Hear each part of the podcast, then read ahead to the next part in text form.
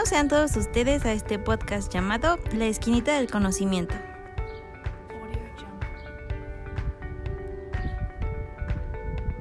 El día de hoy hablaremos sobre un tema de mucha importancia, tanto para nosotras como para todo el público que nos escucha.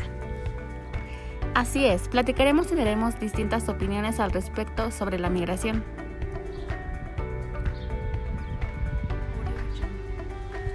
El día de hoy nos acompaña una gran amiga para nosotras.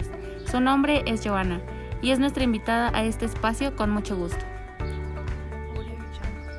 Muchas gracias por la invitación. Me siento muy feliz de estar aquí con ustedes. No, gracias a ti por aceptar esta invitación. Y bueno, pues para empezar, ¿qué es la migración para ti? Bueno, ¿qué te puedo decir? Para mí la migración sería un desplazamiento donde las personas van de un lugar a otro por mejorar su calidad de vida y en animales pues cambiar de hábitat. Mm, mm, pues para mí la migración se refiere a los cambios de residencia de las personas mm, desde un lugar a otro o cruzando con los límites geográficos, por ejemplo, de una región a otra o de una comuna hacia otra. Interesante, a mi parecer tienen razón y todo está bastante claro, pero el tema es muy extenso. Ahora, ¿qué son las personas migrantes? Bueno, aunque aún no existe una definición exacta, las Naciones Unidas dicen que el emigrante es alguien que ha residido en un país extranjero durante más de un año. Bueno, y las causas son de traslación es voluntaria o involuntaria.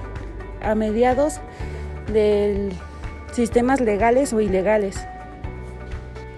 Bueno, por lo que yo sé, hay ciertos tipos de migrantes a más corto plazo, como los trabajadores agrícolas de temporada, que se desplazan por periodos breves para trabajar en la siembra o la recolección de productos agrícolas. Este tema es muy interesante y me llena de incertidumbre pensar, ¿por qué la gente migra? ¿Y cuáles son las causas?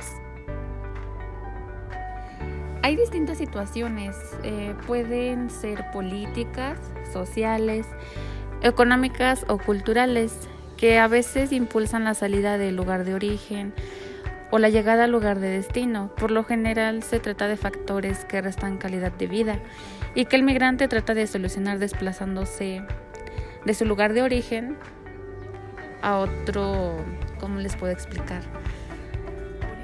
Pues sí, a otro, a otro lugar con mejores condiciones. Por ejemplo, em, aquí destaca en México, migran a otro lugar por motivos de, pues para buscar mejores oportunidades. Pero bueno, es demasiado lamentable esta situación en todo el mundo, porque aunque no lo parezca, este tema es mundial. Pero ¿y entonces? ¿Cuáles son las consecuencias? Mm, pues los, los intercambios entre los migrantes y la población local pueden generar consecuencias, ah, tanto políticas como económicas, culturales y sociales. Además, mm, la migración puede tener efectos en la salud mental de varias personas o de las personas que pues la están pasando.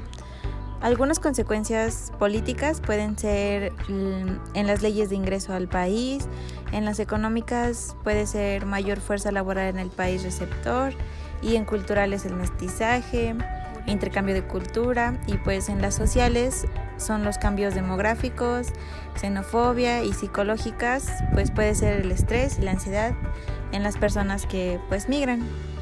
Y entonces, ¿habrá tipos de migración? Claro que sí. Te diré algunos. Tenemos la migración interna o nacional, que bueno, son desplazamientos que se llevan a cabo dentro del territorio nacional. También tenemos la migración externa o internacional, la migración temporal, la migración permanente, la migración voluntaria, la migración forzada, migración legal o regular y por último tenemos la migración ilegal o irregular. Uy, este tema me parece extremadamente interesante. Me encantó muchísimo compartir nuestras ideas y por supuesto me llevo algo nuevo aprendido. No, para nosotras fue un placer tenerte esta tarde aquí con nosotras.